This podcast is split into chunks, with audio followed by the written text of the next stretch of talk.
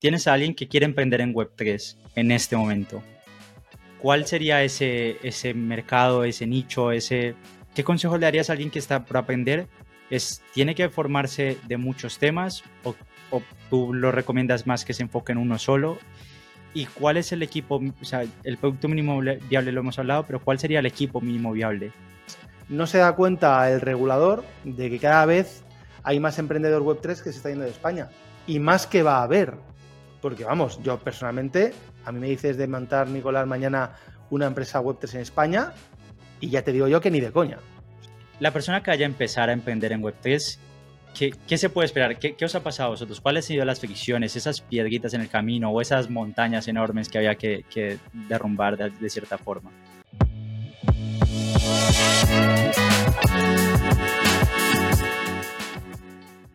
Bienvenidos y bienvenidas a Oportunidades Descentralizadas, el podcast donde nos sumergiremos en el apasionante mundo de Web3 y las oportunidades de negocio que ofrece.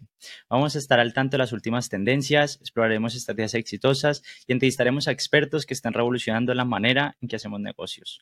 Hoy tenemos un capítulo muy especial, a mí me hace mucha ilusión, porque tendremos un invitado referente en el ecosistema Web3 emprendedor serial con mucha experiencia y muchos consejos para darnos. Pero antes, Déjame que, te cuente un poco de qué es el podcast y de qué, cómo te puede beneficiar. el objetivo de oportunidades descentralizadas es brindaros todas las herramientas posibles y de mejor calidad para los que os estéis planteando emprender en, este en esta nueva era descentralizada. Entonces, vamos a tener dos tipos de episodio. Uno en el que traeremos expertos, casos de éxito y personas referentes del ecosistema que nos cuenten desde su experiencia y punto de vista qué consejos nos puede dar, cómo podemos encontrar la idea, cómo podemos validar esa idea y cómo podemos escalarla, cómo hay que hacer para el tema del levantamiento de capital, la regulación, todos esos consejos que nos puedan dar para tener las máximas herramientas y conocimientos posibles antes de emprender. Por otro lado, esto lo compaginaremos con, un segundo tipo de episodio en el que estaré con, con algún co-host o dos, en el que vamos a estar intentando lanzar las máximas ideas posibles, las vamos a debatir, vamos a ponerles las máximas peras, las pegas, las máximas ficciones a esas ideas para ver si realmente son buenas ideas. Entonces, nosotros nos encargaremos de buscar ideas, oportunidades de negocio que hayan en el ecosistema, las traeremos, las debatiremos, intentaremos machacarlas al máximo y ver si realmente es una buena idea el que, el que le gusta alguna la idea es libre de, explotarla. Y entonces, con esto, el objetivo es, por un lado, eh, lanzar esas ideas y por el otro, cerrar el círculo con los consejos para validarlas, para escalarlas y para emprender ya. Entonces, es como cerrar el círculo, ¿no? Por otro lado, también tenemos Twitter Space, estos serán más esporádicos, se harán para tocar temas que estén relacionados, pero que no sea propio lanzar ideas o, tener un experto que nos esté aconsejando. Entonces, eso tiene que ver más con actualidades regulatorias, con las últimas tendencias, cambios en la tecnología, nuevas oportunidades que se puedan presentar por una actualización, eh, temas de, de cultura también de emprendimiento, de todo lo que tenga que ver con emprender, pero sin ser ideas ni tener entrevistas. Esto lo haremos por Twitter Space. Y pues también tendréis hilos y tendréis el, artículo en la newsletter. Así que también os lo dejo por ahí en, la descripción si queréis estar por ahí también. Así que nada, tampoco os voy a entender mucho, ajustaros los auriculares, prepararos algo de beber, porque ya os digo y os adelanto que Miguel Caballero es referente del ecosistema Web3, nos ha dado una masterclass de emprendimiento Web3 en una hora y media. Así que vamos ahí, vamos a ver qué tiene para, para decirnos Miguel. Bueno, hoy tengo el honor y el placer de tener conmigo a Miguel Caballero, CEO de, Tutelus, de Turing Labs. Tutelus, la plataforma de formación tokenizada que está también revolucionando la manera en la que se hace con blockchain. También es cofundador de proyectos como Rental, como Nash 21, entre otros. Es un inquieto en toda regla, autor de Bitcoin Blockchain y tokenización para inquietos, DeFi para inquietos, Web3 para inquietos. Así que personalmente pienso que no hay una mejor manera que empezar el, el, podcast con, que con una persona como Miguel y aprender de, de, lo que nos tenga para contar. Así que Miguel, muchísimas gracias y bienvenido. Hola Nicolás, eh, nada, muchísimas gracias a ti. Para mí es un placer y un honor estar contigo y poner mi granito de arena. Y oye, si entre los dos convencemos a que más gente se sume al ecosistema, pues, pues ese es el objetivo, ¿no? Ese es el objetivo. Pues mira, para comenzar, Miguel, me gustaría que muchísima gente, el, el, máximo, el gran porcentaje de, los que puedan escuchar esto te conocerá. Pero de todas formas, si, si te quieres presentar, contar un poco de, tu Telus, de cómo empezó y cómo fuiste también haciendo más proyectos, ¿no? Al final. Muy bien. Pues mira, em, Tutelus es una empresa que ya tiene 10 años. Este año hemos hecho, hemos hecho 10. Em, y claro, empezó como hace 10 años, aparte de Bitcoin, pues poco más había, ¿verdad? Eh, no existía Ethereum y no existía nada de lo que se podía hacer a partir de, ahí. Eh, eh, Tutelus nació por fuera del entorno cripto. O sea, Tutelus nació como una plataforma colaborativa de educación online donde juntábamos personas que querían aprender con personas que querían enseñar a través de, un concepto que en aquella época pues era muy revolucionario, ahora lo vemos ya como muy normal, pero hace 10 años no había prácticamente plataformas donde pudieras aprender en formato videocurso eh, pues de, la temática que tú quisieras. ¿no? Las plataformas de e-learning eran muy primitivas, te tenías que ir a, pues a YouTube. YouTube no es una plataforma evidentemente diseñada para estudiar, sino para el entretenimiento. Tampoco YouTube era el monstruo que soy, ¿eh? que muchas veces estas cosas, eh, insisto, las vemos ahora y nos creemos que Instagram o que TikTok o que YouTube han estado siempre con nosotros, ¿no? Y, para nada. Y eh, con esa idea, pues empezamos a, crecer en contenido y en, en usuarios. Empezamos a hacer una comunidad. Una cosa que luego hemos aplicado al entorno cripto es la importancia de las comunidades. Eh, que eso es algo que aprendí desde el principio, ¿no? Yo estaba, recuerdo cuando empezamos Tutelus, empezamos, bueno, mi socio Javi, que llevamos el Socar, el Socar y yo estábamos con un par de amigos en, yo soy de Alicante, por cierto, estamos con un par de amigos comiendo en Alicante, muy conocidos en el mundillo, eh, internetero y, Edu Manchón, que es el, CEO de Mailtrack hoy, me dijo, joder Miguel, está muy bien esto de la comunidad que estáis haciendo porque eh, los contenidos te los podrán copiar, los clientes te los podrán copiar o robar, te pueden copiar la plataforma, pero las comunidades son incopiables. No puedes copiar una comunidad, es imposible, ¿no? Y ahí es donde está el verdadero valor. Entonces, esa idea nos la quedamos desde el principio, fuimos trabajando, haciendo una comunidad alrededor de Tutelus, y ya a partir del 16, tuve algún, algún encuentro fortuito con Bitcoin por el 14. De hecho, quisimos introducir Bitcoin como forma de pago en Tutelus, pero entre otros tropecientos proyectos, al final lo dejamos a medias. Fuimos de los que compraron Bitcoin en aquella época y perdimos, por supuesto, las claves privadas de, del monedero y nunca más supimos eh, qué pasó con esos Bitcoin, ¿no? Lo compramos cuando estaba a 200 o 300 dólares, bueno, como tanta otra gente. Y, a partir del 16 yo ya empiezo a conocer el fenómeno, el fenómeno de las ICOs y de Ethereum y me doy cuenta de que ahí se cuece algo gordo, ¿no? Alrededor de Ethereum. Así que a partir del 17, de principios del 17, hablé con, con el Socar, le dije, mira, tío, tenemos que, o sea, tenemos que meternos aquí como si no hubiera un mañana eh, tenemos que poner en contexto, Nicolás, al, oyente, desde el punto de vista de que a principios del 17, o sea, si hoy conoce poca gente el mundo cripto, a principios del 17 esto era, o sea, cero, ¿sabes? Pero yo veía ahí que había chicha. Así que a partir del 17 nos pusimos manos a la obra, nos centramos de corazón en, potenciar Tutelus desde un punto de vista de comunidad y ecosistema cripto y ya a partir de ahí, pues, eh, digamos que, todo empezó a tener mucho más sentido, ¿no? Porque tuvimos un par de años de evolución, sobre todo, si quieres decirlo así o pensarlo psicológicamente hablando, ¿no? De una plataforma, fíjate que, era, era, complicado porque veníamos de ser una plataforma de educación, ¿no? Que plataforma de educación y la marca que teníamos y, y, los clientes y los alumnos y los profesores nos conocían por eso, plataforma educativa, Tutelus, a estar muy centrados en cripto. Entonces eso nos llevó una transición eh, de tiempo entre que empezamos a generar contenidos cripto, empezamos a atraer a profesionales cripto, empezamos a hacer comunidad cripto, todo eso llevó un tiempo y ya eh, a partir del 21 hicimos un rebranding completo de Tutelus y ya establecimos un poco, eh, o sea, presentamos en sociedad el nuevo Tutelus desde el punto de vista de, de pasar de una plataforma de educación online, que la mantenemos en tutelus.com, a ser una, eh, una comunidad cripto con tres pilares básicos, ¿no? La formación, el desarrollo de proyectos y la inversión. Entonces pasamos de ser una plataforma de educación online a una, plata, a una comunidad cripto donde aprender, desarrollar e invertir en proyectos tokenizados.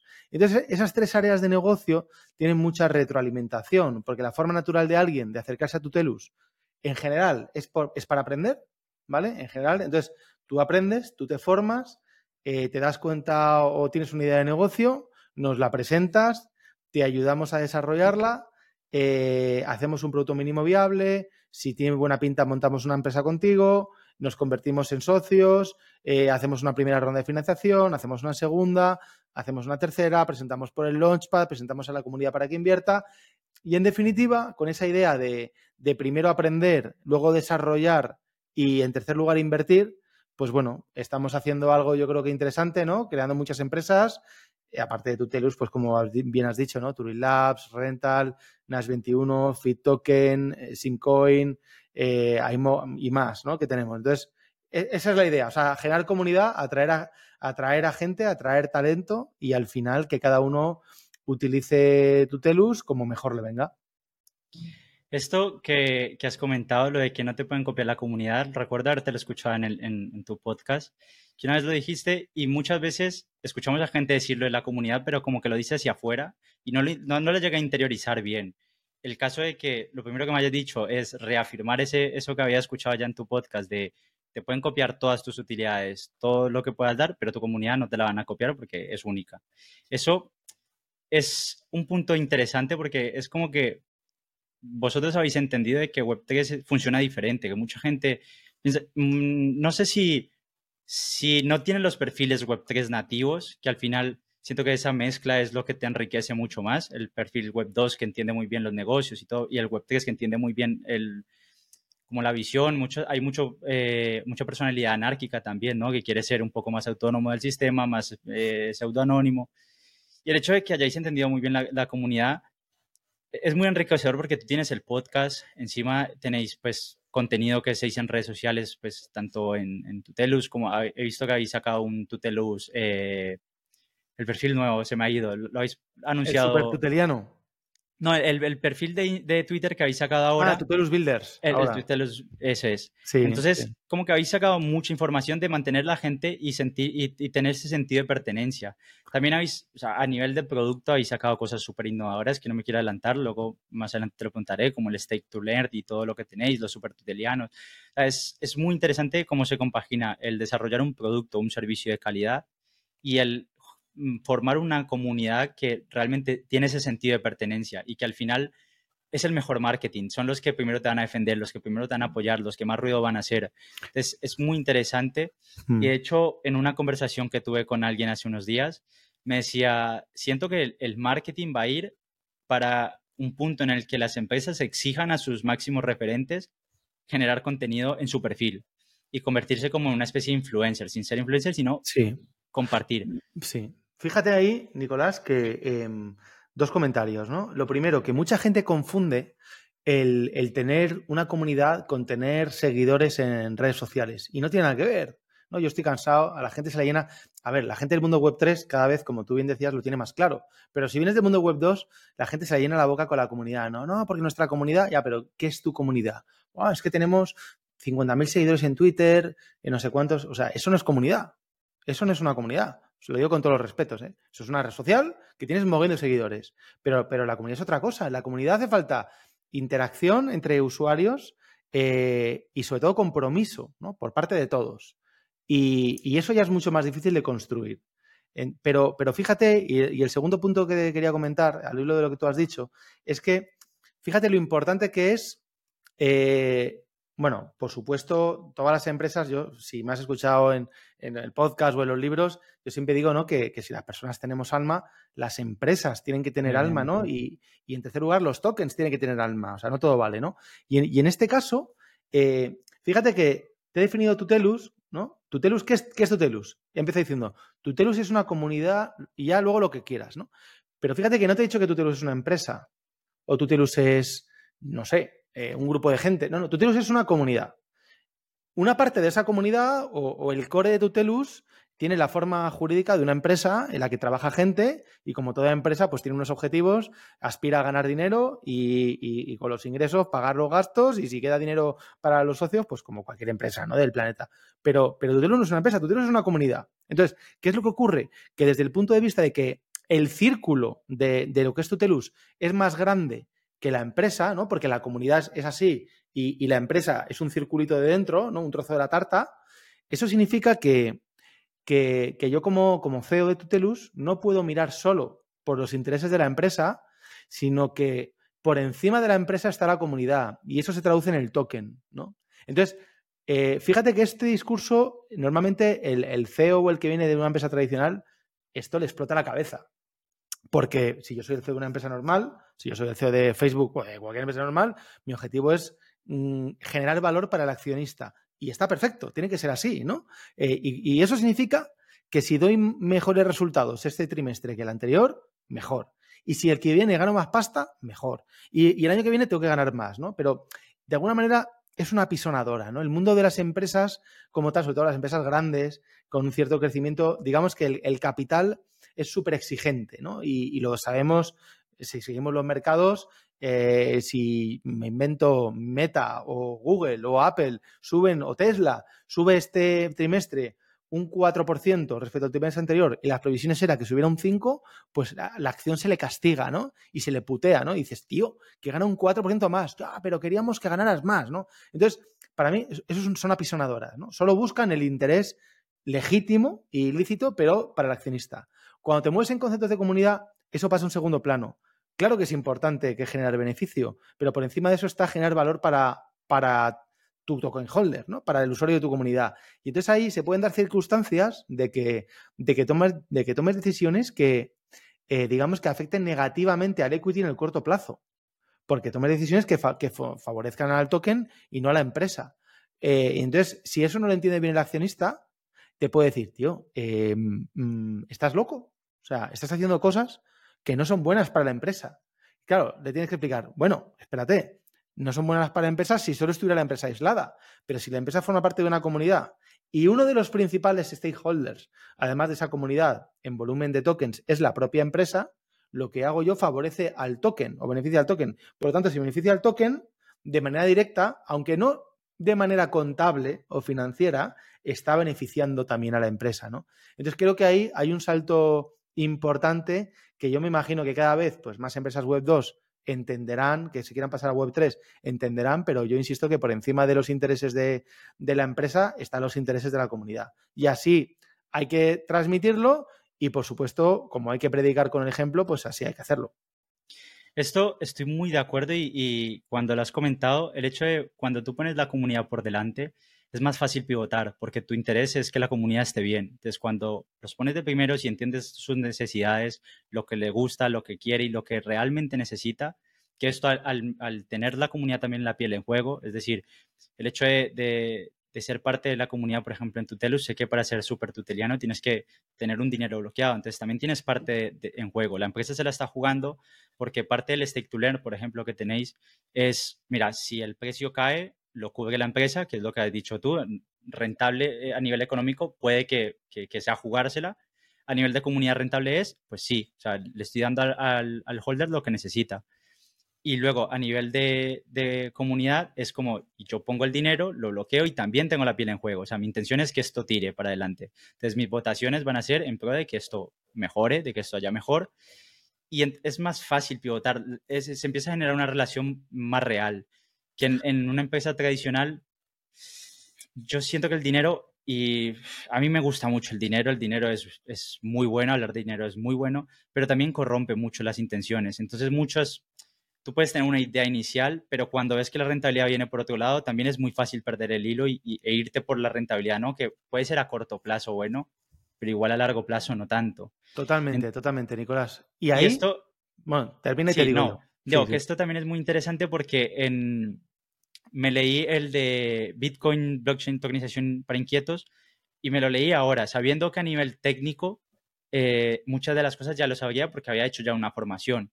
Pero quería ver, era, eh, pues me habían hablado de que tú explicabas muy bien tu experiencia desde dentro, o sea, que, que a nivel educativo, al, al ser temporal, mm, no es lo ideal porque mucho de lo que comentas ahí hay redes que ya no están, entonces a nivel educativo esos son los peros, pero a nivel de, ir más allá y de ver realmente lo que pasa en el ecosistema, está muy bien porque comentas la realidad de ese momento y cómo se percibe en ese momento.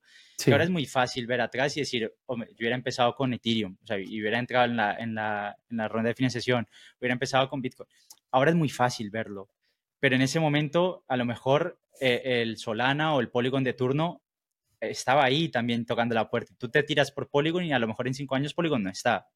Entonces, eso también es, a mí me gustó mucho porque era ver desde tu punto de vista de alguien que estaba haciendo empresa en ese momento, el nivel de incertidumbre que se llega a tener y decir, mira, ¿cuál es la mejor opción? Esta red me ofrece esto y lo explicabas, ¿no? Y esta, nos decantamos por esta y explicabas el por qué habéis tomado la decisión.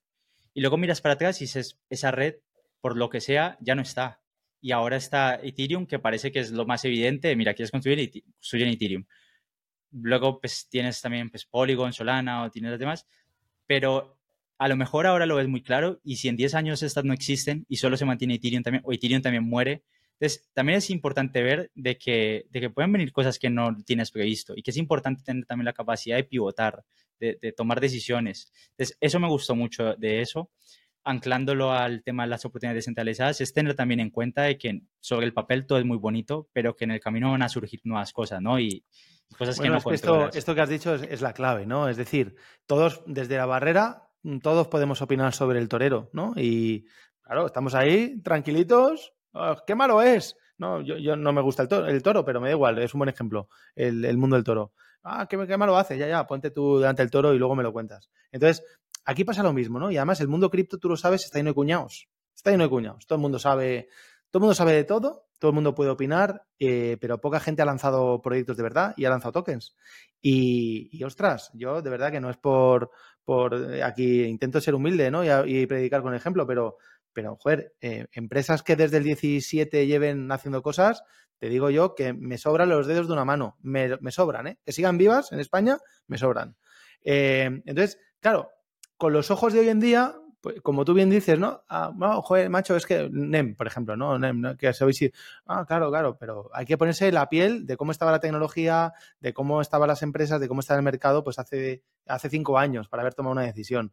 Eh, y en ese sentido, pues bueno, yo creo que el mundo del emprendimiento te obliga a, ser un buen marinero desde el punto de vista de, de vas con el barco, barco a vela, y tienes que estar muy atento por cómo sopla el viento para virar la vela y que no te lleve a otro destino. Y si hay que cambiar la vela, la dirección, pues se cambia y aquí no pasa nada. Creo que eso es, eh, hay que tener siempre esa filosofía y en el mundo web 3, pues más todavía, ¿no? Y tampoco hay que lamentarse, o sea, para mí no son, no son errores o son, son fracasos, son, son experiencias. O sea, lo de Tú sabes que en España eh, em, eh, siempre tendemos ¿no? A, machacar mucho con lo del fracaso, con lo del error y no sé qué. Y todos los días, ¿no? O sea, mira, sin ir más lejos, eh, esto es un tema lateral, pero hoy, precisamente hoy, en el, creo que en el confidencial salía el último, algo así como la última cagada de, de Elon Musk, que, que, el coche, el último que ha lanzado, el 4x4 este, no encajaba la puerta y se ve que, porque en una foto hay por ahí no sé qué. O sea, ¿Tú crees que se puede dar un título así, la última cagada de Elon Musk? Entonces, ¿qué tiene que hacer, qué tiene que hacer Elon Musk? ¿No hacer nada? ¿Quedarse como el resto? O sea, es increíble. Entonces, eh, no hay fracaso, o sea, no nos vamos a equivocar por intentar cosas, el único fracaso es no, no intentarlo, ¿no? Y, y, oye, en un mundo tan cambiante, pues sabemos que nos van a cambiar las reglas del juego, hay que estar lo suficientemente preparado como para saber adaptarse. Sí, y, y es triste porque en España, lamentablemente, hay una cultura de que el dinero, hablar de dinero es muy malo y, como se persigue un poco a, quien lo consigue. A mí me gustaría acercarme al quien lo consigue y que me explique cómo lo ha hecho. Totalmente. Y luego está el hecho de que el intentarlo requiere mucho valor y cuando ya has fallado una vez, intentarlo la segunda requiere más. Y si fallas la tercera, la cuarta te cuesta mucho más. Entonces, hay como una cultura de, llamarle fracasado al que lo intenta al final, cuando tú lo intentas, tienes resultados, o son los esperados o no son los esperados, pero son resultados que se pueden, se pueden iterar y se pueden mejorar.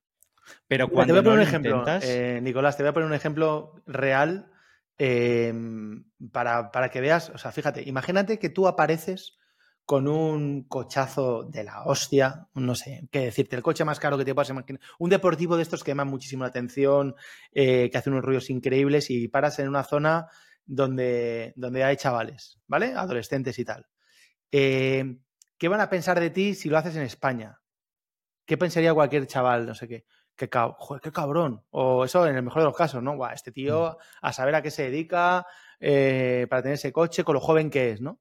Bueno, yo tengo un amigo que vive en Estados Unidos y le pasó, lo que te voy a contar es una situación real, que mm, tenía, bueno, pues le gustan mucho los coches y entonces llevaba un cochazo y, se paró, no sé si era una gasolinera o una área de servicio, me imagino, y le vinieron corriendo eh, un grupo de chavales de 14, 13, 14, 15, o sea, no, no, ni mayores ni pequeños, ¿sabes?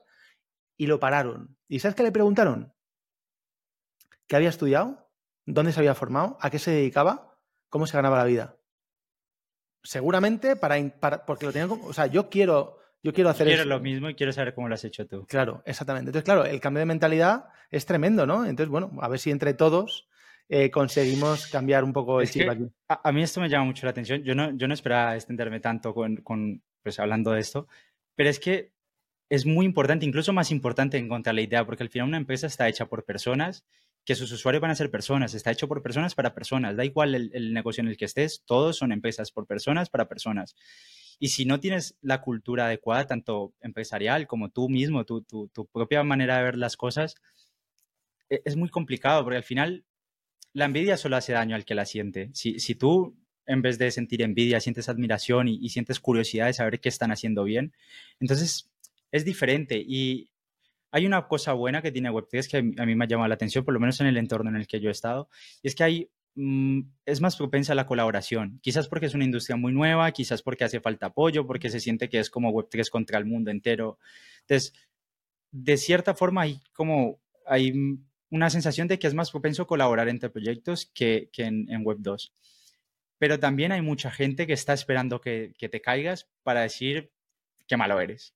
Y dices, esa es la gente que daña el ecosistema. Bueno, a ver, gente tóxica hay en todos los sectores y, este no es, uno, no, no, es una excepción. Yo creo que hay como dos grandes mundos, ¿no? Dentro del Web3 están eh, el mundo de la gente que le interesa, como tú lo has dicho, a todos, nos, a todos nos gusta la pasta. Todos nos gusta la pasta y es perfecto, ¿no? O sea, hay que ser ambicioso, hay que tener una ambición sana en esta vida. Pues oye, yo quiero, pues sí, quiero vivir en una casa mejor que la que estoy, con una terreno más grande del que tengo y, quiero que viajar como un loco y me encanta, me encanta el dinero y decir lo contrario es, no sé, entre tú y yo, es, eh, no sé qué, decir, a todos nos gusta la pasta. Pero bueno, una cosa es que a todos nos gusta la pasta y otra cosa es que solo nos movamos por el dinero. ¿no? Entonces, dentro del mundo Web3, yo creo que está la gente que, que, le atrae este mundo por, por, únicamente por la especulación y que cuando les preguntas qué te parece un proyecto, solo te hablan de precios, ¿vale? No saben, no conocen los subyacentes, la utilidad, la, el alma, del, les da igual. O sea, el precio, bajo, barato, compro, vendo, trading. Yo, ese mundo no me interesa, ¿no? Eh, entonces, en el último libro que publiqué, el de Web3 para inquietos, hablo mucho de esto, hablo mucho de, del subyacente y de que tenemos la capacidad con, con Web3 y con la tokenización de cambiar la manera de que las empresas se relacionan con, sus clientes, sus usuarios, la creación de comunidades, la manera que tenemos los ciudadanos de capturar valor, de retener valor, de transferir valor. Eh, eso es muy bestia y eso va mucho más allá de ganar dinero y comprarme mañana un Lambo, ¿no? Entonces, eh, no quiero decir que, el, que el primer grupo de gente sea tóxica, no quiero decir eso, pero a mí no es un entorno que me interese. Entonces, cuando me meto en una comunidad en la cual lo único que te preguntan es buen Lambo o buen To the Moon y esas de tonterías, pues yo pierdo un poco el interés, ¿no? Intento acercarme a gente que, esté más por construir y por crear. Y, y, si la comunidad te está apuntando eso, es para mí es alerta roja como fundador de decir, oye, hay algo que no está funcionando y es propenso, o sea, mi comunidad es propensa a que se vaya a pique. Porque bueno, tu comunidad es, una, es, una, es, un atractor de mercenarios, si lo quieres decir así, ¿no? O sea, tú tienes usuarios o tienes comunidad porque, porque están, porque, Por el dinero. estás dando, me, invento, ¿no? Pero para que nos entendamos, estás dando con tu protocolo una rentabilidad del 2000%. Entonces, a la gente le da igual tu proyecto, lo que quiere es el token y conforme lo reciba, eh, cambiarlo y pirarse. Cuando bajes de cierta rentabilidad, pues irán a otro, ¿no? Entonces, esa, esa gente no es interesante. Y, con esto que has comentado de Web3 eh, para inquietos, es, a, mí me parece muy, muy interesante el hecho de que blockchain te, más allá de, que te da trazabilidad, tienes una manera mejor de controlar la reputación y todo esto a nivel de empresa, pues también tienes más inmediatez en ciertas transacciones, tienes como más eficiencia en muchos procesos.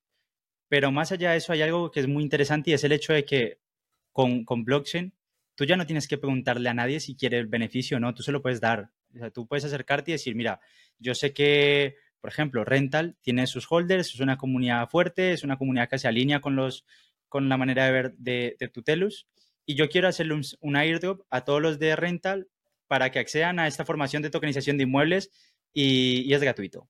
Entonces, yo se lo puedo hacer. En el mercado tradicional es más complicado hacerle llegar ciertos beneficios si no estás, o sea, si no tienes esa cercanía con el cliente. Aparte, por lado negativo o positivo, como se quiera ver, también está el caso de, Sushi con Uniswap, ¿no? Que al final le copias el código, le mandas el airdrop y los jalas todos y bueno, es, la, quizás es la parte negativa o bueno, no sé si tiene algún parámetro positivo a nivel de generar competencia y mejorar los El famoso vampire mining. Exactamente. Entonces, es muy interesante porque muchas empresas están dejando de lado el hecho de, poder tener NFTs, que lo escuché en, en My que lo dijeron hace poco, que los NFTs podían ser el, las cookies de Web3. Sería, que pueden ser, llegar a ser ese instrumento, ese activo que pueda generar como una recopilación de, qué hace mi, cliente, mi usuario, qué son sus necesidades, cuáles son eh, sus, sus, gustos. Y a partir de ahí, cuando lo tengo, entonces brindarle esas, esas soluciones a los problemas que pueda tener.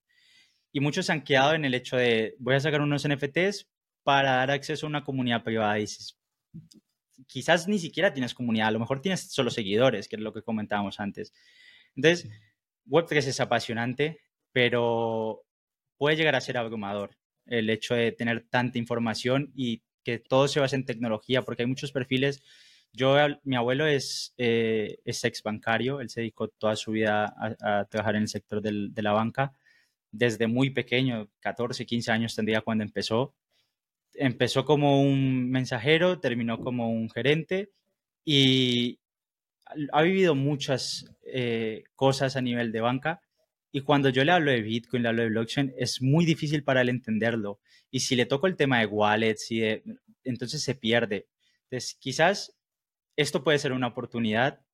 Y hilándolo con lo que te iba a preguntar es, ¿cómo detectaste la oportunidad con Tutelus? Porque entiendo que si es formación, has detectado también una falta de, formación en cómo se utiliza todo esto. Y, entonces, ¿cómo, ¿Cómo has detectado esa, esa oportunidad? Puedes empezar con tu telos, eh, es que tienes muchos proyectos.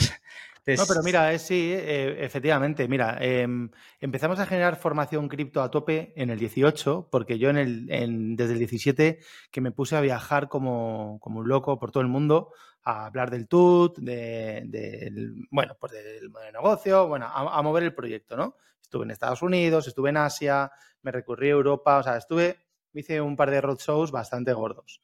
Y eh, me di cuenta de dos cosas, entre, entre otras. La primera, que no éramos peores o más flojos los españoles respecto a, los de fuera, que siempre los de aquí pensamos que el problema del español, uno de los grandes problemas que tenemos es que siempre nos vemos peor de lo que realmente nos somos y, nos percibe eh, la gente de fuera, ¿no? Y somos así, la cultura, somos gilipollas y, hay que decirlo. No nunca nos hemos sabido vender, ¿no? a nivel internacional y es una realidad. Entonces yo dije, hostia, pero si es que cuando venía de Estados Unidos, pues si los gringos son unos putos mierdas, o sea, de San Francisco, pues ahí no hay, en aquella época, en el 17, no había ni Dios que supiera de esto, ni Dios, y los pocos que te hablaban eran un discurso súper vago, no había gente construyendo en aquella época. Eh, en Asia había un poquito más, pero también tampoco eran mejores que nosotros, ¿no? Eh, en China, en Singapur, en Hong Kong. Y entonces dije, ostras, eso me motivó bastante, ¿no? Como para decir, aquí hay chicha de verdad. Y cuando volví, se, aproximaron bastantes personas a Tutelus para decirnos, oye, ¿por qué no hacéis una formación seria de verdad sobre cómo se crea un token, cómo se tokeniza, eh, cómo se lanza un proyecto? Eh, porque empezamos nosotros a hacer formación en tutelus.com, de la que tenemos tropecientos millones de cursos, eh, formación gratuita, que en aquel momento pues, pues me pillé pues, a Cris Carrascosa, unos cuantos amigos, los pocos que había, hicimos formación gratis, ¿no? Pero claro, en un curso gratuito de qué es Ethereum del 17, pues imagínate que puedes aprender, ¿no? O sea, un poco, en curso de 40 minutos. Y entonces me dijeron, no, no, o sea, yo quiero hacer un proyecto, quiero lanzar un token, quiero tokenizar mi empresa, quiero, quiero, en aquella época no existían los NFTs todavía, pero bueno, se hablaba ya de tokenización, eh, ¿cómo se hace esto? Y dijimos, pues aquí, aquí hay una oportunidad de negocio muy buena. ¿no? Entonces, a partir de ahí fue cuando generamos todo el área de, formación cripto, que hoy ya es grande y hoy hay muchos productos, pues empezó así. Y luego ya el resto de áreas han sido consecuencia de la primera, como te decía antes. Cuando hay una comunidad de gente formada, alguno de ellos es suficientemente espabilado como para interesarse por construir un, proyecto. Pues entonces aparece Tutelus Builders porque hay que construir esos proyectos. Y cuando, hay y cuando están construidos, como la comunidad todavía más grande y la comunidad quiere participar, quiere invertir, pues hay que construir la parte de inversión ¿no? de, de Tutelus Ventures. Y entonces al final todo nace por la formación, pero todo ha sido consecuencia natural de, haber encontrado gente interesada en, aprender de esto, luego en desarrollar proyectos y luego en invertir en ellos. Y cuando, cuando has detectado esa oportunidad, ¿habéis empezado con, un MVP, con, con, algo más rudimentario? ¿O lo veías demasiado claro y Siempre hay que empezar por un MVP. Siempre hay que empezar. De hecho, eh, yo llevo diciendo desde el primer momento, mira, bueno, de hecho, si me remonto al inicio de Tutelus, la primera versión de Tutelus la lanzamos con, un, con una herramienta de estas de hacer webs en un minuto, que era, era lamentable, ¿no? Y hay una, una, frase por ahí que, no sé si me la he inventado yo, pero la he hecho mía, es algo así como si, si lanzas, eh, si cuando lances tu producto no te avergüenzas de él, es que has lanzado demasiado tarde.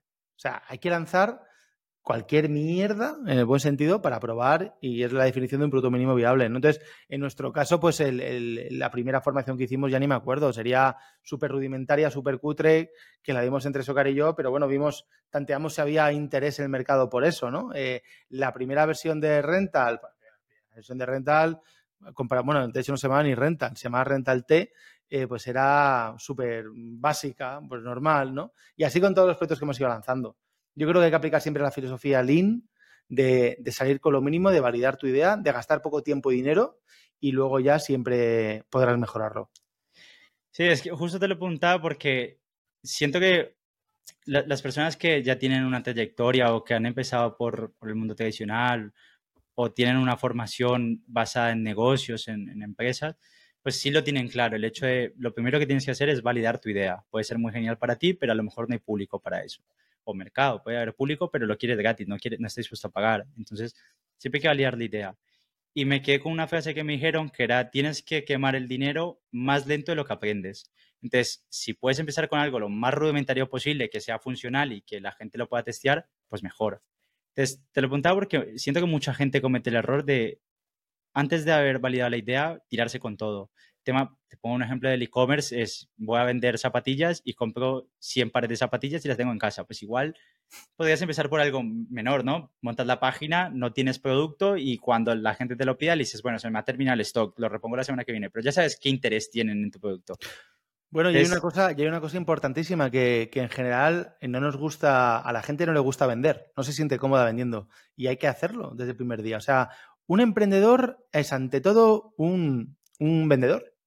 O sea, porque cuando no tienes pasta estás vendiendo para conseguir pasta, cuando tienes pasta estás vendiendo para crear equipo y atraer a gente, cuando tienes gente eh, estás construyendo producto, pues luego tendrás que vender el producto, cuando te va bien y tienes que hacer una ronda de inversión, pues estás volviendo a vender eh, la empresa, estás siempre vendiendo y hasta, hasta el final, que cuando ven el, ¿no? un poco el anhelo, el deseo de la mayoría de, la mayoría de los emprendedores, ¿no? Que es terminar vendiendo la empresa a un tercero, pues la tienes que vender. Entonces, siempre estás vendiendo. Con el equipo, estás vendiendo ilusión, estás vendiendo pasta o estás vendiendo producto, lo que quieras. Entonces, la gente no lo entiende. Se cree lo que tú has dicho, que por, por, comprar zapatillas y hacer una web ya, no, tío, tienes que salir a la calle y vender. Y lo mismo es con Web3. Y si nos ponemos barreras, pues nosotros mismos, ¿no? Nos, estamos poniendo palos en las ruedas. Desde el punto de vista de decir, no, pero es que como Web3 es todo digital, que no, tío, no te líes. O sea, ¿qué, quieres hacer? ¿Una colección de NFTs? ¿Me invento? Bueno, tío, pues vete a vender, a buscar cómo la vas a comercializar. No, porque mm, no sé qué, influencers. Bueno, pues habla con ellos, tendrás que, tendrás que vender tu proyecto, ¿no? O no, porque. O sea, hay que vender. Entonces, como tú dices, hay que gastar lo mínimo, hay que salir con lo que más vergüenza nos dé y, y hay que estar vendiendo desde el primer día. Y si no sabemos vender, pues tendremos que aprender o tendremos que asociarnos con alguien que sepa. Pero lo contrario, eh, yo me atrevo a decir, y, ya llevo unos cuantos años emprendiendo, que, prácticamente seguro te va a salir mal. Y, esto es curioso, hilándolo con lo que hablábamos antes, de que la gente te juzga, juzga demasiado el fracaso cuando el mayor exitoso del mundo, sea cual sea el que más te guste, ha tenido 100, 1000, 2000, un millón de errores más que tú, porque lo ha intentado más veces que tú. Y quizás por eso tiene el éxito que tú no tienes. Eso es.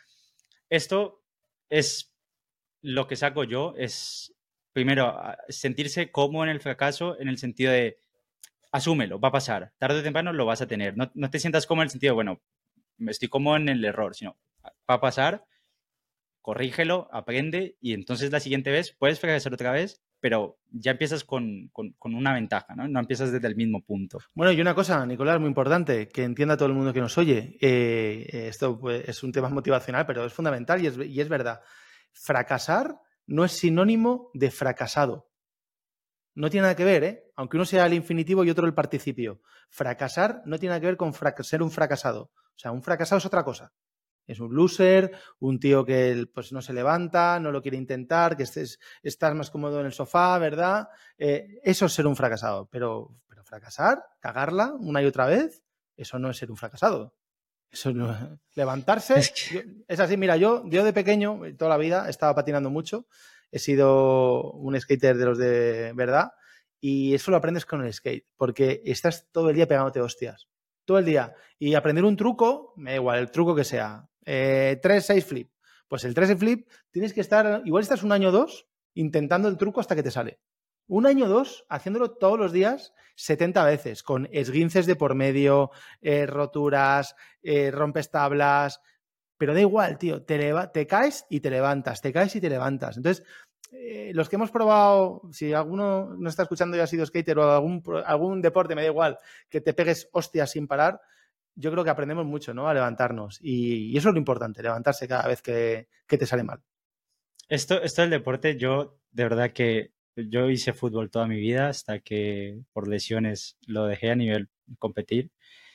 Pero yo recomendaría a todo el mundo, no solo que lo practique, sino que a sus hijos también les, les pongan un deporte. Porque es mucho más parecido a la vida real y, a todo lo, demás que lo que uno piensa. Muchas veces en fútbol es fin de semana, ¿no? Este fin de semana pierdes, pero es que en, ocho días tienes la revancha y, y hay un partido nuevo y cuántas veces te lesionas, cuántas veces estás tirado, cuántas veces te quedas. Yo, yo el año justo antes de la pandemia, nosotros nos quedamos a un punto de conseguir el ascenso y es un punto, o sea, por un punto se te va un año de trabajo y esto puede pasarte en las empresas, por, por lo que sea, por muy poco, se te va un año de trabajo y tienes que volver a empezar el año que viene. Pues mira, te ajustas otra vez la ropa, vuelves a empezar y ya, ya lo tienes claro. Que no te pase, a lo mejor te descuidaste en algún partido, hiciste te, dejaste, bajaste el nivel, el ritmo, lo que sea, pues el año que viene que no te pase lo mismo. Entonces, el deporte, yo de verdad que he aprendido mucho el deporte, me, ha enseñado muchas cosas y que para mí es muy importante, sobre todo desde pequeños, entender que, que al final también te adapta, ¿no? Te da ese carácter de decir, bueno, esta vez no salió como quería, pero hay que volverlo a intentar. Completamente de acuerdo. Y con esto también te quería preguntar, hilándolo con lo otro, que esto que hablamos del fracaso, de, dificultades que se presentan en todo este camino que, habéis tenido desde Tutelus, con Turing Labs, con Rental, con Natch, con todos los proyectos en general, la persona que vaya a empezar a emprender en Web3, ¿qué, se puede esperar? ¿Qué, os ha pasado a vosotros? ¿Cuáles han sido las fricciones, esas piedritas en el camino o esas montañas enormes que había que, derrumbar de cierta forma? Mira, yo creo que lo más importante, y hemos empezado por ese punto, eh, en un proyecto web 3 es em, entender que desde el principio eh, tienes que hacer algo eh, que aporte valor a tu comunidad, por pequeña que sea.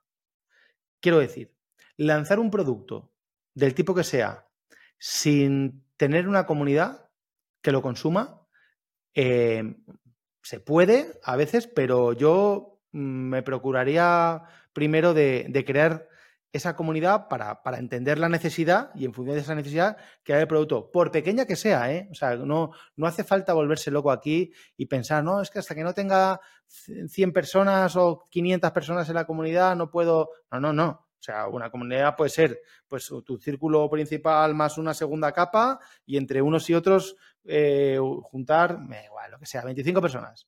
Pero bueno, eh, validar un producto con 25 personas eh, puede tener sentido. Eh, lanzar un producto sin saber si va a interesar a alguien, pues es un poco suicidio, ¿no? Entonces, creo que ese punto es fundamental. Entonces, ¿qué pasa? Que, claro, nosotros ahí hemos contado siempre con ventaja, tengo que decirlo, ¿no? Porque como veníamos del Tutelus tradicional, que es un bicho bastante grande, con, bueno, dos millones de usuarios, eh, claro, gente que haya aprendido cripto con nosotros desde la plataforma tradicional hasta el último bootcamp, pues hay más de 100.000 personas, 100.000, ¿no? Entonces, claro, hacer grupos, o, eso tiene muchas capas, ¿eh? es, una, cebolla, no, no, tenemos 100.000 fanáticos de Tutelus eh, que están, no, no, hay una capa y el núcleo más de dentro, pues igual somos 1.500 personas, algo así, ¿no? ¿Qué pasa? Que claro, cuando ya lanzamos un nuevo producto, una nueva empresa, me da igual si es Turing Labs o Rental o Nash o FitToken o la que sea, claro, ya tienes una base de usuarios donde probarla, ¿no? El producto que lances. Entonces yo creo que el principal problema que me enfrentaría sería el, trabajar al mismo tiempo que estoy creando el producto, pues trabajar una pequeña comunidad para que lo pueda validar. Eh, pero no, como tú has dicho, efectivamente, de, como el ejemplo de las zapatillas, ¿no? Compro zapatillas y a ver quién a quién las vendo. No, no, tío. Interésate primero qué tipo de zapatillas gusta eh, con gente y luego a partir de ahí haces la compra. Y a nivel porque es muy de Web3. A nivel de, regulación, de, tecnología también, lo que hablábamos de que hay redes que por lo que sea no consiguen escalar o hay una que lo hace mejor. ¿Qué, fricciones habéis tenido en, ese aspecto? Bueno, ahora el mercado está mucho más maduro en ese aspecto y ahora es muy fácil empezar en una red en la que todo funciona bien y que puede escalar y todo el rollo, ¿no? Eh, cuando empezamos nosotros, pues no, era todo lo contrario. No había sidechains de Bitcoin, de Ethereum, no había, o sea, estaba Ethereum y para de contar. Y luego proyectos que nunca han tenido tokens ni, desarrollos por encima. Eh, construir en Ethereum en aquella época pues era, era muy jodido porque las, las, las fees eh, eran una auténtica locura. Y, luego el resto de redes que había, yo creo que no ha llegado ninguna hoy a sobrevivir. O sea, son todos proyectos que se han ido cayendo por el camino. Hoy, yo creo que tecnológicamente es muy fácil, ¿sabes? Eh, yo no te da un polígono a una capa 2, de Ethereum eh, tienes todo resuelto, no te tienes que volver muy loco. Hoy ya es todo muy fácil, es muy fácil programar, es muy fácil crear eh, productos mínimo viables, o sea, eh, ojalá, ¿no? Que, como siempre se dice, que hubiéramos empezado ahora con la cantidad de recursos que tenemos, la cantidad de gente que te puede ayudar alrededor, la gente ya con experiencia, pues es fundamental, ¿no? Entonces, yo no veo problemas tecnológicos hoy para empezar, sí que veo, ya has mencionado la palabra, problemas o dificultades legales, porque mm, a nivel regulatorio, pues en función de lo que quieras hacer, es fácil hacerlo o no. Eh, los políticos en Europa no saben cómo mm, regular esto y cómo legislarlo, lo hacen todo mal, tarde y mal. Em, y al final eso es un problema para ser competitivo. Yo lo estoy viendo en primera persona. Eh, empresas que se lanzan en otras jurisdicciones eh, que son mucho más friendly, pues al final las empresas que se lanzan ahí tienen una ventaja sobre las empresas españolas. Y es que es así. Entonces, no se da cuenta el regulador de que cada vez hay más emprendedor Web3 que se está yendo de España. Y más que va a haber. Porque vamos, yo personalmente, a mí me dices de montar, Nicolás, mañana una empresa Web3 en España y ya te digo yo que ni de coña. O sea, yo no monto en España una empresa, en España una nueva empresa. En general no monto en España una nueva empresa. Pero es que una empresa Web3 ni harto de vino. Pero ni harto de vino, ¿eh? lo tengo clarísimo. Ni harto de vino. Es que y esto es... algo que, es un problema que está ahí, ¿no? Entonces, como no tiene solución, porque al final eh, pues hay que contentar a los políticos de siempre y tal, eh, pues nada, el emprendedor se busca la vida. Y no pasa nada. Una vez que tienes claro eso, pues se puede construir. Pero vamos, ya te digo yo que, no es fácil, eh, legalmente hablando, que, que nos dejen trabajar aquí en España. Y esto es peculiar porque hay una fuga de talento muy fuerte, no solo en España, en todos los países que están mm, siendo tan restrictivos con, con tema de blockchain y Web3. Y esto en Estados Unidos, que parecía que era el centro de la innovación y de todo, es donde parece que están más fuerte dándole a todo lo que tiene que ver. Con esto de, Ripple, pues ha dado como un respiro, pero que parece que todo lo que tenía que ver con blockchain era malo. Y luego es muy fácil dar el, discurso de que esto es Ponzi, burbuja y todo eso es, malo, hay que vivirlo, hay que regular. Pero luego lo que los, que te decían, el ser BlackRock, eh, los mismos presidentes, los candidatos a la presidencia, que ahora dicen que esto es oro digital y que, quieren hacer un patrón Bitcoin, que decía ahora uno de los candidatos, creo que fue Kennedy Jr., que decía que quería respaldar el, dólar con, con Bitcoin. ¿Qué, qué, tan, ¿Qué fácil modifican su discurso cuando para la empresa que viene construyendo desde hace cinco años y que es la que realmente genera empleo, la que realmente incentiva la economía del país y todo, viene luchando con esto años y, años y años. Y al final el talento opta por irse al país que más facilidad le da y el talento que eran pues nativo de ese país termina yéndose a, Dubái o a países que le dan más sobre todo, o sea, sobre todo que es una pena desde el punto de vista de que, de que riqueza que se está generando fuera. No significa lo que te estoy diciendo que, que la gente se vaya físicamente, todo el mundo en España, a vivir a Dubái o, o a donde sea, ¿no? Pero, pero las empresas, y al final los impuestos que pagan las empresas, pues no, no, no, no, caerán aquí porque aquí no somos competitivos y aquí ya sabes que te cobran por todo y mm. aunque no factures nada, pues tienes que pagar eh, los autónomos y la, y la, bueno, en definitiva que es, una, es un abuso, ¿no? Entonces, bueno, pues vale, eh, como todo el mundo Web3 es digital, pues si te lo ponen tan difícil aquí, hay otros países y no muy lejanos donde te lo ponen mucho mm. más fácil, ¿no? Así que, bueno, es la vida. E, es, una pena. Y, es, y otra cosa es que parecía que España eh, estaba mejor posicionada en esto. ¿eh? Yo, he escuchado muchos comentarios de, bueno, tiene, tiene MICA, tiene el régimen piloto, parece que se está regulando, que está generando más facilidades. Todo el mundo habla de lo mismo tiene la boca con MICA, el régimen piloto, ¿no? El Sambos y tal, pero al final, mm, cuando rascas, te das cuenta que, que no hay mucha chicha, ¿sabes? Y que hay mucho más problemas que, que beneficios. Entonces yo Em, que hablo mucho con, con el regulador, con, tengo, tengo relación con, por supuesto, con CNMV muy buena, por, al final tengo tantos proyectos que por mm. uno por otro, o por todos o por varios siempre estoy hablando, ¿no? Eh, con Banco de España, pero tengo que decir que no, o sea, que no, que ¿Qué es lo que hay? tampoco estoy echando la culpa a los funcionarios que trabajan en, Banco de España ¿eh? o en CNMV, porque al final ellos cumplen la ley y la ley es, o sea, ¿sabes? O sea, gente normal y corriente que, lo que le gustaría es que se crease mucho más empleo y riqueza en España.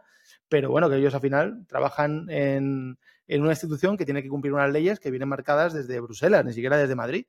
Y, y es lo que hay, ¿no? Entonces, pues nada, que oye, esto, el mundo web 3 es muy darwiniano selección natural, evoluciona y seguirá evolucionando y el día que sea más fácil construir cosas aquí, pues el emprendedor no se tendrá que ir fuera a montar empresas. Totalmente. Y bueno, y si, ya lo tienes claro desde antes, ya vienes preparado, ¿no? Al menos que, lo sepas.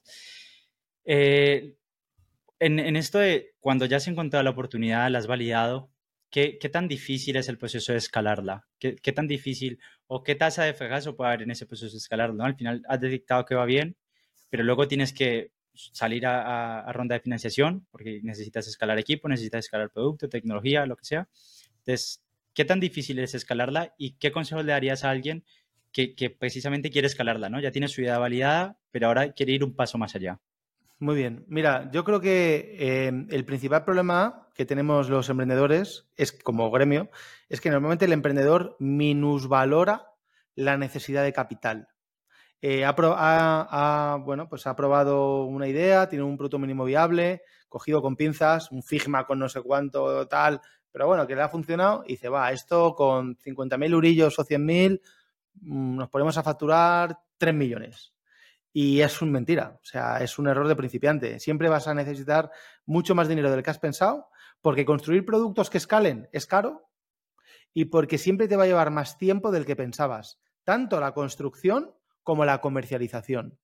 Entonces, el problema que tenemos es que nos quedamos los emprendedores faltos de gas. Nos quedamos como una transacción que, que la red está muy cara y que te falta gas, ¿no? Te quedas ahí a mitad, ¿no? Y la, transacción, la transacción no se procesa. Y, entonces el, consejo que les, que les daría yo es que si piensas que te hace falta 100.000 pavos, pues busca el doble o el triple. O sea, desde el principio. Y, y y también nos falta ambición en ese sentido, ¿no? Estamos acostumbrados a, que nos digan lo del fracaso y todo ese rollo, a que, a que nos tiren por el suelo las empresas, las ideas, las valoraciones. Este menudo flipado este que tiene tal y se cree que eso tal, ¿vale? Y fíjate, nos ha venido con una valoración de tanto. Entonces, claro, como nos machacan tanto, pues al final eh, nos metemos ahí en el caparazón, subimos el escudo y salimos a buscar 77.000 euros a una valoración de 322.000. ¿no? Y claro, buscamos poca pasta, y se nos acaba pronto. Entonces yo ahí, mi consejo es que dimensionemos bien, eh, que el mundo web 3 no es un mundo, eh, o sea, que ya para buscar pasta, aunque sea desde el principio, es un mundo abierto y que, y que hay gente en otros países, en comunidades de inversión, en cualquier lugar del mundo que le puede, que puede estar interesada en tu proyecto y que te diría desde el principio que no te circunscribas a buscar pasta España, para nada. Aunque sea una ronda muy inicial, no te circunscribas Y entonces yo creo que si tienes desde el principio esa mentalidad, lo tendrás más fácil, porque el, problema ese machacón lo tenemos con, inversores, me da igual si son desde Seed, Business Angels a fonditos, aquí en España. Fuera, eh, no, como es otra forma de plantear las empresas, yo creo que estas restricciones son mucho menores. Tú, entonces, en esto último que has dicho, o sea, tú sí querías un servicio, una comunidad y todo en base a, España, pero la ronda de inversión buscarías hacerlo con, entidades externas. Yo, eh, claro, eh, funciona del proyecto de cada uno. El que no tenga alcance a, tener una comunidad global, por la razón que sea, eh, pues la tendrá que circunscribir al principio al, al entorno que tenga, ¿no? Eh, es que hay, todo tipo de perfiles. No es lo mismo alguien que tenga ya una presencia en ciertas comunidades de habla inglesa, pues a lo mejor te puedes permitir hacer esa primera fase de tu comunidad también en, inglés y por lo tanto hacerla a nivel global. Pero si no es así, yo intentaría buscar pasta desde el primer momento en cualquier lugar del mundo, no en España, aunque mi comunidad sea española, siempre y cuando mis aspiraciones sean globales, claro. Si resulta que estás haciendo un producto para los ciudadanos de Badajoz, pues no tiene mucho sentido que busques pasta afuera. Pero vamos, que sí, cualquier proyecto web 3 debería tener aspiraciones globales. Pero a ti, en, este caso, si tú tienes un, producto que está enfocado a comunidad española, un público español o hispano en general, puede ser Latinoamérica también, mm, sería muy difícil encontrar financiación externa, es decir, por ejemplo, de Estados Unidos, que tipo de adquisitivo alto, diciendo, o sea, mira, yo sé que tú estás allí, mi público objetivo no es de allí, pero pues las aspiraciones o la previsión es hacer un 2X o un 3X a lo mejor en, X. Si estamos hablando de primeras rondas, yo me iría, y en el ejemplo que me has dicho, me iría a buscar inversión en aquellos países donde vaya a operar por mi, por mi público objetivo. España, Hispanoamérica, me iría ahí. Sí, no, no me iría a Estados Unidos, no tiene sentido irte a Estados Unidos si no vas a estar ahí. Y, ahora están, bueno, hay varias empresas que han empezado a hacer su STO y la están haciendo, o sea, se, hace 100% en blockchain, entiendo, y esto, cuando levantas capital y tienes una empresa web ¿tú también lo harías en blockchain o lo harías por...? Es que lo de levantar capital es, otra, es otro gran bulo que hay y la gente, la gente tiene una idea equivocada de lo que es lanzar una STO o lo que es tokenizar eh, el equity de tu empresa o levantar pasta en tokens. O sea, la gente se cree Mira, esto te voy a poner un ejemplo para que me entiendas. En hace, hace 15 años, la gente se creía que por tener una tienda online ya ibas a vender. No, es que ya estoy en internet, ya tengo mi tienda online y ya entonces vendo solo. No, tío. Tendrás que hacer un buen SEO, tendrás que hacer un buen SEM, tendrás que hacer AdWords, tendrás que moverte, buscarte la vida. Pues sí, o sea, nadie va a descubrir tu tienda. Lo mismo ocurre está ocurriendo en los últimos años, afortunadamente cada vez menos, pero está ocurriendo con, las STOs y la tokenización. La gente se cree que si, que si lanzo una STO, ya como lanzo tokens y financio mi empresa por tokens, pues entonces voy a recaudar pasta. No, tío, no vas a recaudar, perdona, ¿eh? una puta mierda. O sea, no vas a vender ni un token, porque, porque por el hecho de que tú tokenices tu equity, no significa que la gente te vaya a comprar.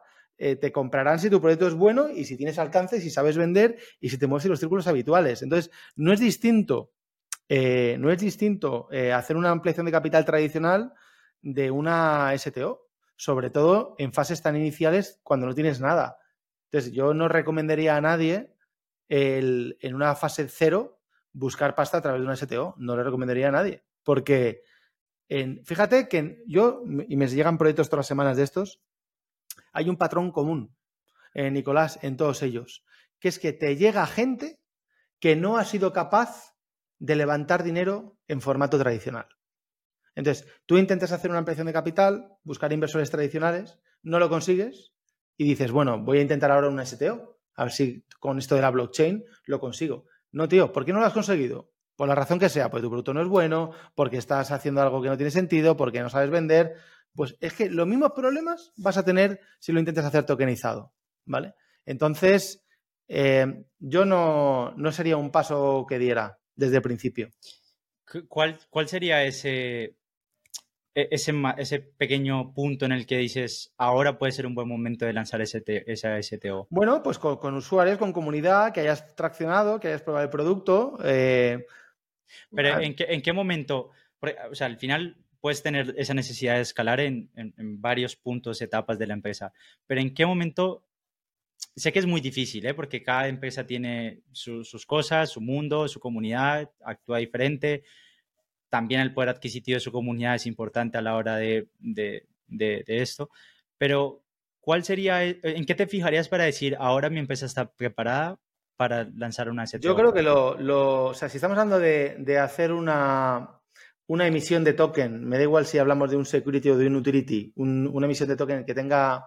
Yo creo que tu pregunta viene más eh, desde el punto de vista de, de cuándo es el momento de lanzar un token, de levantar pasta con un token para mejorar o crecer o tal, ¿no? Entonces, yo creo que es cuando, cuando tengas una comunidad que haya validado, aprobado y en un número decente eh, tu modelo de negocio. Y te pongo dos ejemplos reales el de Rental y el de Tutelus. Nosotros llevamos haciendo formación en Tutelus desde el 17, cripto, ¿no? Eh, el toque lo lanzamos el 14 de octubre del 21, cuatro años después. Rental, como empresa, si no recuerdo mal, eh, constituimos la empresa en plena pandemia, en marzo del 20 o por ahí, en abril, tokenizamos el primer inmueble, que estábamos todos encerrados, me acuerdo. Eh, o sea que la empresa pues, sería de principios de año el token lo lanzaremos ahora, en, eh, después de verano, octubre, por ahí. Han pasado tres años. En, tres años en rental y en Tutelus cuatro años. Eh, ostras, mm, fíjate, ¿lo podríamos haber lanzado desde, el primer día, el token? Bueno, pues lo podríamos haber lanzado, pero ¿qué utilidad iba a tener el token? O sea, si ya cuesta hacer las cosas para mantener un token, ¿verdad? Eh, TVL, liquidez, tal, tal, tal, si no tienes usuarios que vayan a utilizar tu producto, pues entonces más probabilidad habrá de que lo que lances se vaya a pique. Y, esto también eh, es muy normal, el hecho de que para bien y para mal, blockchain es, trazabilidad de todo tipo de datos. Y tu reputación en parte también es muy verificable en, el tiempo, que está bien. El hecho de que por cultura, por lo que sea, ya vemos que, que, te vaya mal, en muchos casos, al menos en habla hispana, está mal visto. Entonces, si tú lanzas un token antes de tiempo, es probable que tu empresa no esté preparada ni para, eh, ni ha eh, encaminado a la comunidad con su visión y le ha aportado, o sea, ha incentivado esos, propios valores de la empresa, ni tiene la infraestructura suficiente como para mantener a flote un token y es muy probable que caiga más allá de los mercados, si Bitcoin cae en un 80%, es muy difícil que te salves. Pero aún en tiempos verdes, que todos los tokens suben, hay otros que caen muy rápido. Sí. Y, no tienen una, y no tiene una utilidad más de, mira, vas a comprar mi ropa. Y esto también te lo escucha a ti, el tema de las, de las utilidades aspirinas y las utilidades vitamina. Eh, vitamina. Con unas puedes vivir, o sea, sin, sin esas puedes vivir, pero con otras necesitas que te solucionen ese problema. Y ahí entro en que hay muchas utilidades que son solo vitaminas de... ahí están. Puedes comprar mi ropa, pero también puedo comprar tu ropa con, dinero y no pasa nada. Y a lo mejor ni siquiera quiero comprar tu ropa. Pero hay otras utilidades que, por ejemplo, el stake to learn, que a mí me parece bestial. O sea, si yo hubiera podido bloquear mi dinero por dos, tres años, lo peor que me puede pasar, y yéndome a un ámbito catastrófico, es que lo pierda. Pero es que ya lo pierdo cuando pago la formación. Claro, eso es, eso es. Entonces, esto, por ejemplo, es, esto sí es aspirina. Es decir, me estás dando una utilidad con el token, yo estoy dispuesto a darte el dinero y que no me lo devuelvas. Pero ahora tengo la capacidad de bloquear el dinero y si va bien, se revaloriza el dinero y mi información se pagó. Si va regular, se mantiene igual y mi información se pagó y yo recupero el dinero. Y si va mal, perderé un pequeño porcentaje, pero... Bueno, al final es que no perderás nada, porque lo, que, o sea, lo tendrías que haber pagado igual, ¿no? Eh, eh, es un producto que demuestra que, tenemos skin in the game, que hacemos cosas, ¿no? Lo que te decía al principio, no buscando la facturación, porque con Stake nosotros como empresa no facturamos nada. No, no, no, no, se genera una factura porque realmente no estamos vendiendo nada ni cobrando nada, ¿no? Eh, pero que en, cambio sí que creo que genera mucho valor para, para el, el, usuario, ¿no? Y es un, es un producto que tú lo has dicho muy bien, claramente aspirina, no hay otra manera de, hacerlo y es así. Y yo creo que tenemos que ser los emprendedores lo, suficientemente creativos como cada vez buscar más eh, productos de ese tipo, productos aspirina, ¿no? Eh, el otro ejemplo de, que lo hemos mencionado muy rápido, pero, pero que, es igual, ¿no? Eh, es el de supertuteliano. Nosotros tenemos el, club, ¿no? La membresía de ser supertuteliano. Que hace falta que deposites en un contrato de staking de supertuteliano, pues alrededor de 60.000 tut, que es una pasta. Pero ojo, que es depositar, no es, no, es que nos pagues, sigue siendo tuyo. Y esto como matiz, cuando yo lo escuché en tu podcast estaba alrededor de 30.000, ¿puede ser? Sí, sí, ha ido subiendo. De hecho, ahora yo creo que no ha llegado todavía a 60, pero está a punto de llegar a 60.000 tokens, ¿no? Entonces, hoy al cambio deben ser unos 3.000 dólares. Eh, y, y, ya de 60.000 no va a bajar nunca. Pero que es un staking, insisto, que no es que no lo estés pagando, sigue siendo tuyo, ¿no? Pero tienes que bloquearlo. Y contra ese bloqueo se mintea un NFT. Y es el NFT el que te da acceso ya pues al grupo de señales, al super airdrops y no sé qué. Entonces, una de las cosas que siempre eh, compartimos en la comunidad, en las formaciones y tal, es que eh, le damos mucha importancia y generamos mucho contenido de valor eh, privado en relación a, airdrops, ¿no? Y no sé si, si, lo sabes, pero bueno, te lo, lo comento aquí en tu podcast.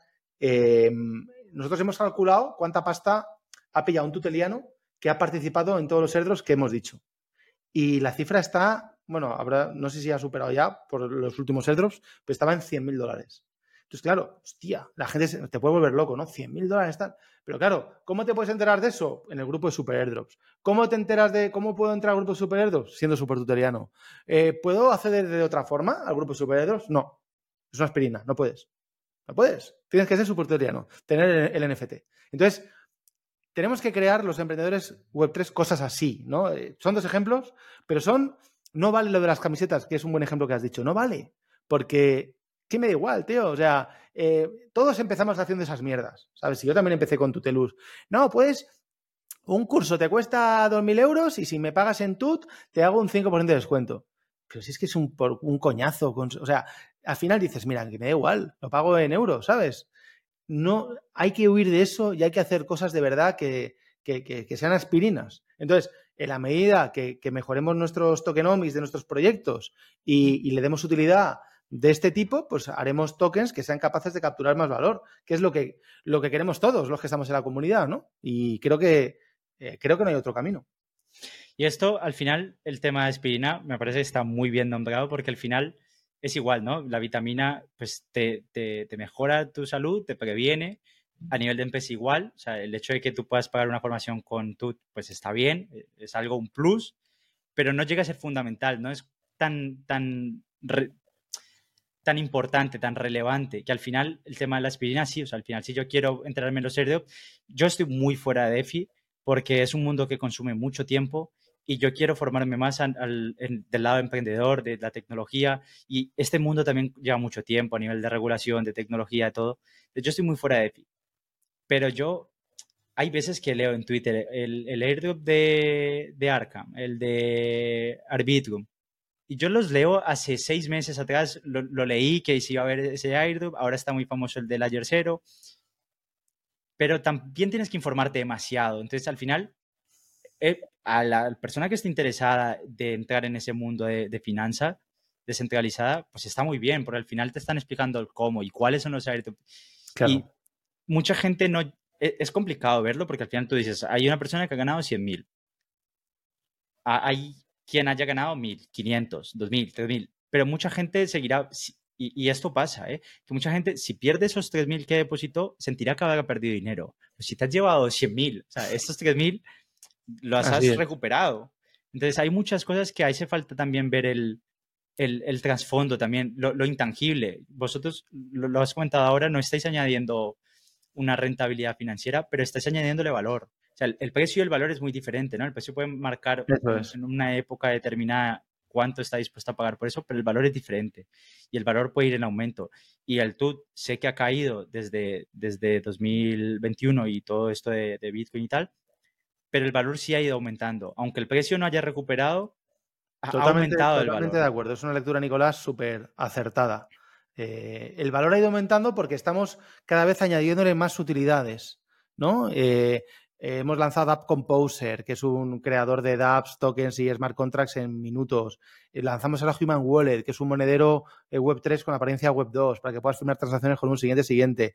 Son productos que, que necesitan tuts para, para funcionar, ¿no? Entonces, le estamos dando mucha utilidad que de momento no se está trasladando al precio, pero bueno, es, valor, ¿no? Entonces, em, creo que no hay otra manera. O sea, aumentar el precio de los tokens, de los activos de manera artificial, pues en el mundo blockchain, y lo has dicho antes, antes se pilla antes a un mentiroso un cojo. O sea, es que, ¿qué vas a hacer? O sea, comprar, si se va a saber que eres tú quien lo va a hacer, ¿no? Eh, las cosas tienen que ser naturales y, oye, y, todo lleva tiempo para construirse, ¿no? Y esto que comenté del artificial, al final solo hace falta echar un vistazo a la economía tradicional y ver cómo la, la, la intervención de precios, la intervención de la masa monetaria, todo esto nunca ha terminado bien. Claro. El que tú intervengas en el precio de tu producto tampoco terminará bien. O sea, Eso es. Hay gente que lo ha hecho ya y toda la historia ha pasado y no ha terminado bien. Entonces, cuanto más orgánico sea, mejor. Y esto del, del valor es, es importante tenerlo porque al final hay una mentalidad muy a corto plazo y se quieren resultados muy rápidos. Y vosotros habéis trabajado muy a largo y lo venís haciendo. Y algo que también me parece muy importante a nivel de, de, alguien que quiera emprender es el hecho de, no sé si lo habéis hecho con intención o no, pero escuchándote hablar de todos los proyectos, es como que se cierra el círculo constantemente. O sea, siempre se añade una pieza más que cierra el círculo y cada vez cierra más el círculo y se empieza a hacer un círculo más amplio. Y es algo muy similar al ecosistema de, de Apple salvando las distancias, sí, evidentemente, sí pero lo mismo que hace Apple de que tu móvil se conecta muy bien con tu Mac y tu Mac se conecta muy bien con los AirPods y los AirPods con tal, tal, tal, tal, tal, también lo estáis haciendo con, con tu Telus en cual empezáis con una formación, em, vas dando esos primeros pasos, entiendes la tecnología, luego tienes productos financieros en los que puedes invertir, puedes estar el, el Launchpad, tienes el, el Super Tuteliano, tienes el Stake to Learn, tienes un montón de cosas que van ampliando el ecosistema y que perfectamente puede que uno de vuestros usuarios nunca salga del TUT que claro. lo que genera con el TUT aquí se lo gasta aquí y empieza a cerrar el círculo y el dinero nunca salió de, de Tutelus y es un ecosistema muy completo.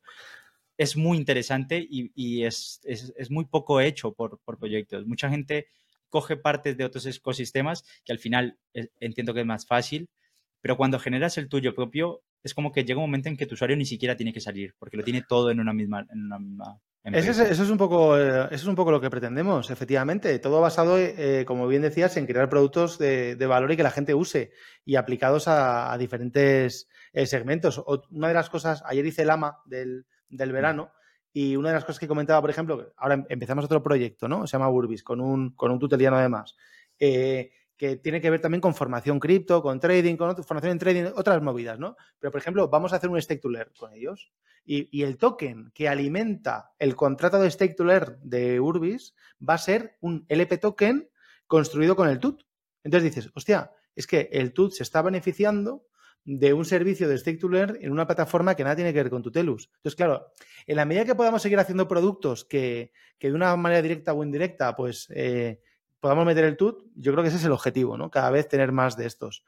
Y ya por no ser muy cansino eh, y, y, cambiamos el chip, eh, Roma no se hizo en, en, una noche y otra de las frases que tengo que últimamente utilizo mucho es que en la vida no hay atajos, tío. En la vida no hay atajos. Entonces, querer hacer algo que de la noche a la mañana pase de valer 0 a valer 10 con una liquidez de 25 millones y desde, la, desde tu casa, desde el salón de tu casa, no sé, yo, yo por lo menos yo no, yo no, sé hacerlo. O sea, necesito tiempo para construir años, ¿no?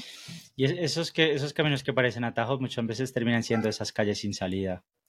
Y, y es difícil identificarlas, pero al final e, el FOMO e, es algo que está muy arraigado en Web3 y muchas veces terminan siendo calles sin salida. Entonces, e, es importante tenerlo en cuenta.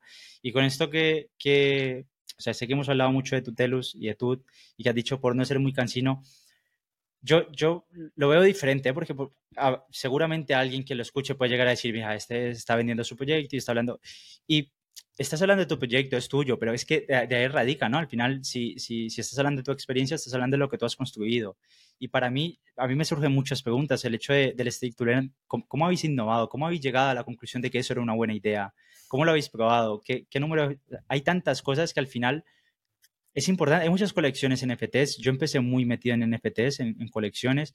Como todos, empecé cagándola, perdiendo dinero, haciendo tonterías, que ahora miro para atrás y digo, madre mía, eh, es que no, no sé qué estaba haciendo y te das cuenta que hay muchas colecciones que ni siquiera tienen un modelo de negocio, no tienen más que mintean y luego a partir del mint, de dónde salen los recursos, cuáles son las utilidades, todo ni siquiera llega a ser vitaminas, son como estos zumos de metes un montón de verdura a ver qué sale ahí, más o menos es un pupurrí de todo lo que están haciendo en el ecosistema. Entonces, como lo, que decíamos antes, si, si, las empresas están hechas por personas y para personas, ¿cómo llega, o sea, ¿cuál es vuestro proceso de innovación? ¿Cuál es vuestro proceso creativo? ¿Tenéis algún tipo de, de protocolo o un equipo dedicado a innovar? ¿Cómo llegáis al, al punto en decir, tenemos un ecosistema, pero hay que innovar, hay que hacer algo nuevo y desmarcarse? Porque al final, copiar y mejorar no es fácil, pero, pero es más fácil. Pero generar algo que no se está haciendo es un proceso mucho más complicado. Mira, eh, no tenemos ningún proceso creativo homologado desde el punto de vista de que le dedicamos un grupo de trabajo dentro de Tutelus a, a pensar en estas cosas. Lo que sí que somos es de la, de la filosofía de que cuando alguien tiene una idea, que no se quede en, la idea, sino que, venga, tío, cuenta, o sea, a ver. Y, y a partir de ahí eh, intentamos provocar ya eh, reuniones de trabajo, grupos de trabajo, abrimos en Discord un canal solo con esa idea eh, y, esas ideas surgen de, cualquier persona del equipo, ¿no? Es cierto que en, el caso del Stick to Learn, por ejemplo, recuerdo que fue una idea, que surgió de Chema, Chema Prieto, que es el CMO, director de marketing, y se le ocurrió un día, dijo, hostia, ¿por qué no hacemos esto? Hostia, pues que tiene sentido. Hablamos con los techis, oye, ¿qué os parece? Pues podríamos... Eh, pero claro, piensa que una idea como el Stick to Learn a lo mejor ha tenido seis meses de diseño y concepción teórica de cómo va a funcionar con todos los escenarios posibles, qué pasa si el token sube, si el token baja, si lo quiero retirar, si puedo, si no puedo. O sea, hay, para diseñar cualquier producto que no sea una copia, como tú bien decías, de uno que ya exista, hay un proceso. O sea, una cosa es la idea original de vamos a sacar un producto que, genere, eh, que sea estudiar gratis bloqueando tokens. Vale, esa es la idea. Pero, ¿cómo se implementa? Pues la idea a lo mejor surge de un día en la cabeza de Chema y luego hemos estado seis meses para diseñarla y luego a lo mejor tres para programarla e implementarla, ¿vale? Son ideas que pueden llevar a, ya te digo, a, desarrollarse en, un escenario entre seis meses y un año. Eh, el tema de supertutelianos, tres cuartos de lo mismo.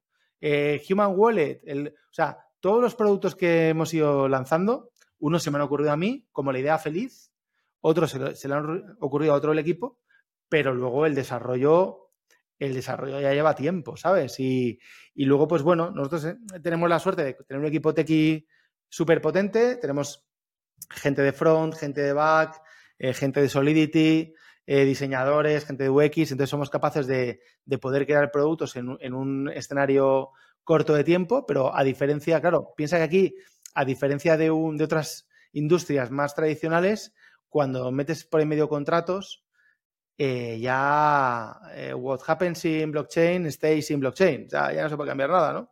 Em, e, es doblemente difícil. Entonces, eso significa que primero desarrollamos en, local, luego subimos a un entorno de test y cuando está todo súper validado es cuando ya lanzamos el producto en, producción. Y ya te digo, mm, un poco trabajo de todas las áreas de la empresa y que nadie piense que estas ideas tan innovadoras, al menos nosotros no somos capaces de lanzarlas en periodos de tiempo menores a seis meses, un año. Bueno, algo, muy a tener en cuenta que hay ideas que salen en dos meses y dices, pero ¿cómo lo has tenido tan rápido? ¿Cómo lo has validado? ¿Cómo lo has probado?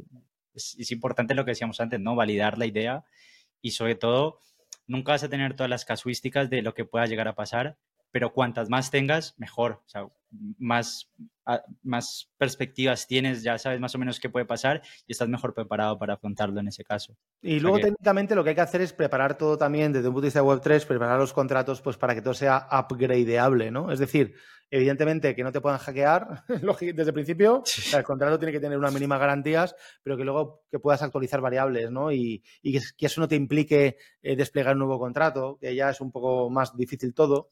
Eh, también hemos aprendido mucho con los años. Eh, los primeros contratos que hacíamos, pues, eran mucho, estaban mucho peor diseñados que los de ahora, ¿no? Eh, pero bueno, como toda la vida, al final vas aprendiendo y, normal, ¿no? Lo último que haces suele ser mejor que lo que hacías hace cinco años. 100%.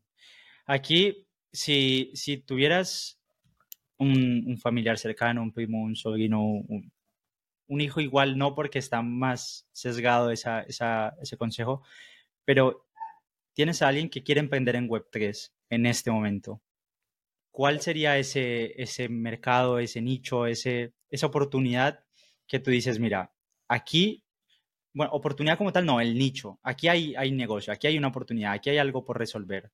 que, veas en este momento? Mira, yo creo que cualquier negocio tradicional, o sea, creo que no es importante tanto la idea, sino como conocer un sector, conocer un mercado, conocer los pains, ¿no? los dolores, las carencias que tiene e intentar plantear una solución web 3 ahí. Y te pongo dos ejemplos ¿no? que hemos hablado y que, y que, y que son empresas, o sea, son negocios súper tradicionales, ¿no? El negocio de rental, joder, inmobiliario. O sea, vamos a quitar la parte web 3. Sin web 3, rental sería una mierda. O sea, pues una empresa que compra, compra casas, compra inmuebles, los reforma, los pone a la venta. Eh, los pone en alquiler y luego los vende, ¿vale? Está guay, pero ¿qué aporta eso a la sociedad? Pues una inmobiliaria promotora más. Claro, le metes la, capa de tokenización y haces magia, ¿no? Eh, Nash 21, contratos de alquiler. Hostia, contratos de alquiler. Los contratos de alquiler, no sé si lo sabías, Nicolás, eh, jurídicamente hablando, son los mismos que se firmaban en la antigua Roma. O sea, el modelo de un contrato es igual, no ha cambiado nada. Cambia, en vez de estar en latín, pues ahora lo hacemos en español, ¿no? Pero es igual. Eh, una industria súper rancia. Hostia, le metes la capa de tokenización de NFTs vinculados al contrato, tal, tal, tal, y haces una cosa que, que flipa, ¿no? Y que le das liquidez inmediata, a tiempo real. O sea, unas cosas súper chulas. Pero claro, ambos ejemplos salen de, personas que conocen muy bien sectores tradicionales y la problemática que hay en cada uno, ¿no? En, el caso de rental, tokenización inmobiliaria, pues que compras un inmueble o tiene mucha pasta o es jodido.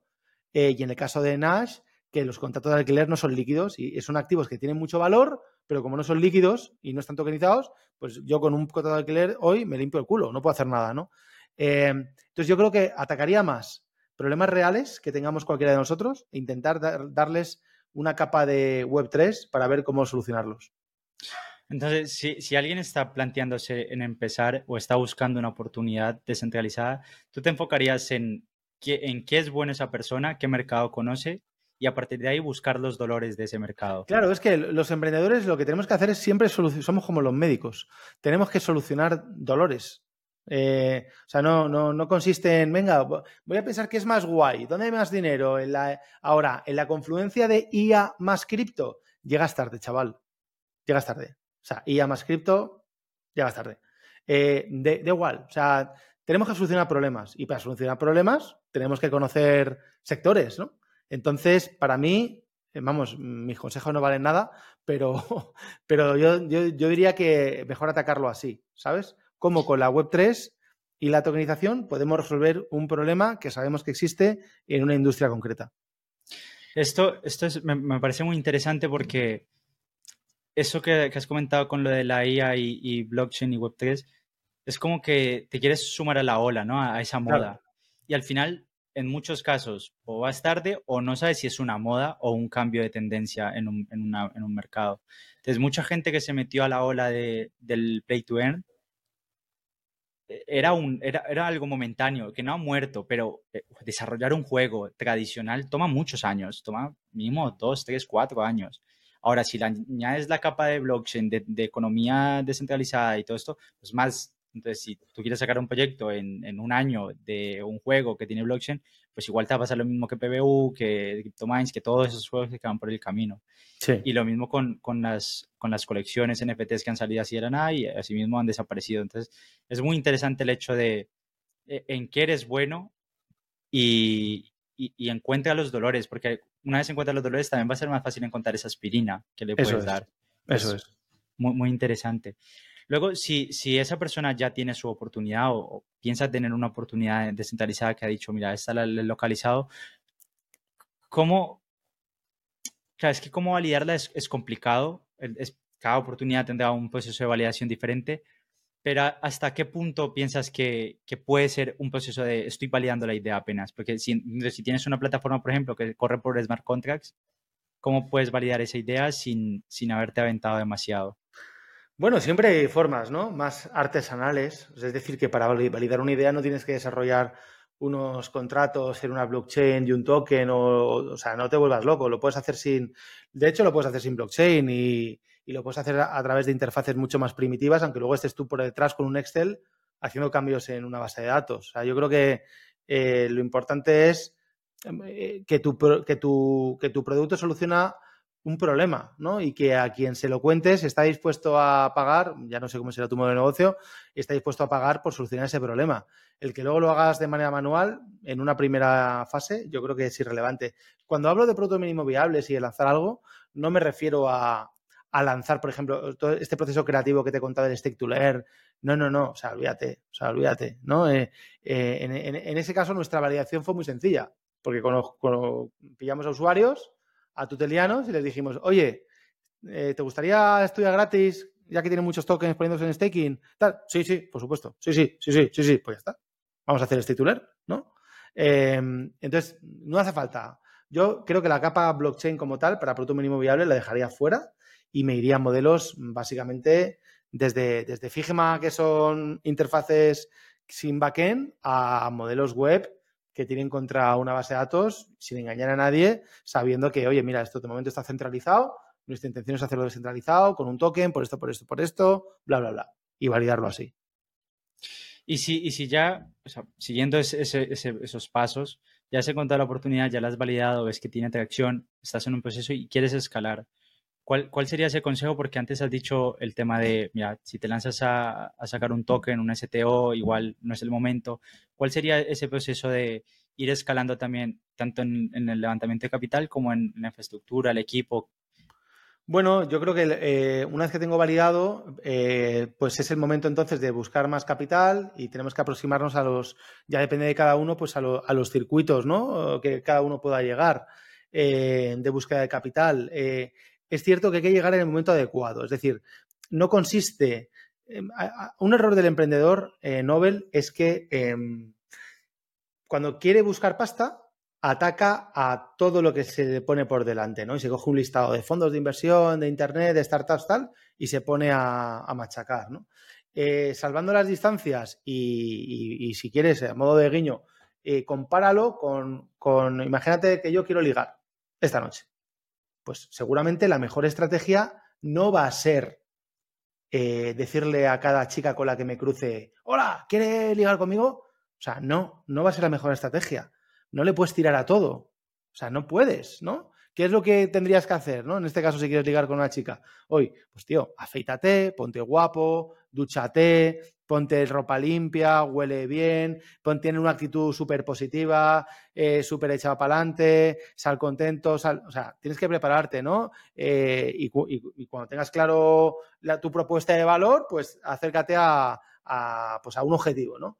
Eh, por decirlo así, aunque sea un poco frío lo que estoy diciendo. Con el, con el, con el levantamiento de pasta es igual. O sea, no puedes ponerte a buscar pasta con todos los fondos de inversión, con todo tipo de inversores, eh, a contar es tu rollo. Te va a salir mal. Tienes que centrar el tiro. Entonces, pues tendrás que buscar inversores que inviertan en fases muy tempranas, tickets pequeños, seguramente nada de inversores profesionales a nivel fondos, que necesites más business angel, que van a entrar con tickets más bajos a una valoración más baja. Tienes que encontrar la forma jurídica que se va a canalizar la operación. A lo mejor no puede ser una, no, puede ser venta de equity, tiene que ser una, nota convertible, tiene que ser un safe, depende de dónde tengas la empresa. Eh, Quizás pueda ser un token, si tienes la oportunidad de entrar en un launchpad. Eh, tienes que currarte eso, ¿no? Y a partir de ahí, pues bueno, dar pasitos, hacer una, ronda, tener muy claro para qué quieres la pasta, eh, cumplir objetivos y seguir creciendo. Y, en cuanto te metas en el circuito, pues ya sabes que normalmente, salvo casos extrañísimos que lo petan, pues un, emprendedor va a necesitar siempre eh, acompañar de inversión a su empresa en diferentes fases para seguir creciendo, ¿no? Eh, pero lo más difícil es el primer paso. Y para dar el primer paso, tienes que hacer un, estudio de mercado y de posicionamiento muy serio para saber qué puertas tienes que tocar en ese momento y cuáles no. Esto es, que es muy interesante y es, o sea, se me dan 100 preguntas más respecto a esto porque es súper interesante, pero para no, para no robarte mucho más tiempo, que sé que, que, tienes tus cosas también y ya llevamos casi una hora y media, te como un tema pregunta te quiero preguntar es, escuchándote hablar todo este tiempo, ¿tienes nociones de, entiendo que no serás profesional del marketing y no irás más allá, pero tienes nociones de SEO, de SEM, tienes nociones de programación, tienes nociones económicas, tienes nociones de muchos campos diferentes.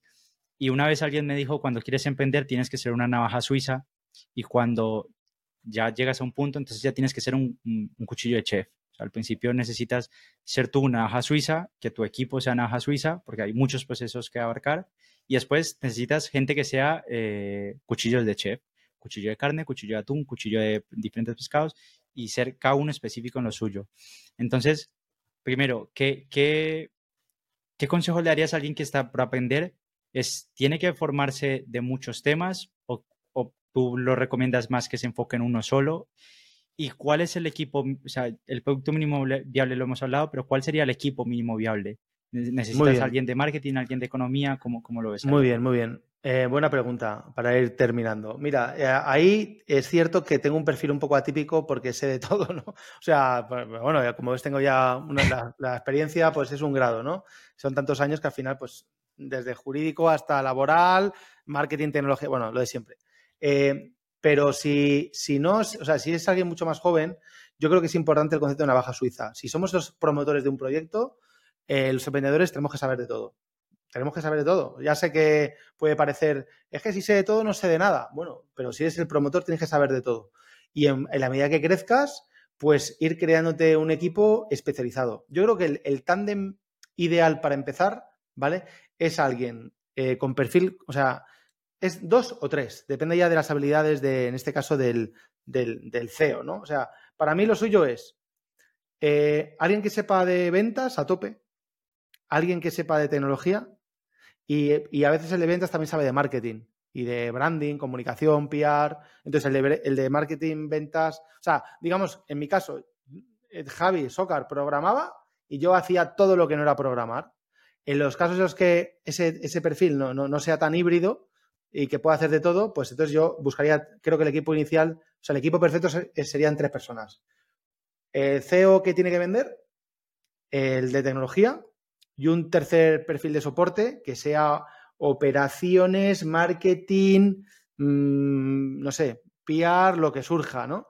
Eh, y, que cubra lo que no cubre el CEO. Pero yo creo que entre, entre dos y tres personas para iniciar un equipo. Hacerlo uno solo, pues es, es muy complicado, claro. Es tremendamente complicado. Alguna vez se ha conseguido, pero es muy raro. Pues, o sea, yo de verdad que hablando, cada vez se me ocurren más preguntas. Podríamos estar hablando cinco horas y te seguiría apuntando cosas. Te agradezco muchísimo el tiempo. Eh, al final, como te dije antes, eh, sé que el tiempo es lo único escaso realmente que tenemos. Así que valoro mucho que hayas estado aquí, que llevemos una hora y media y, sigas explicando todo como si acabáramos de empezar. Para mí es, es, un placer, es un honor. Te, te he escuchado, te he seguido, he aprendido mucho de lo que has comentado.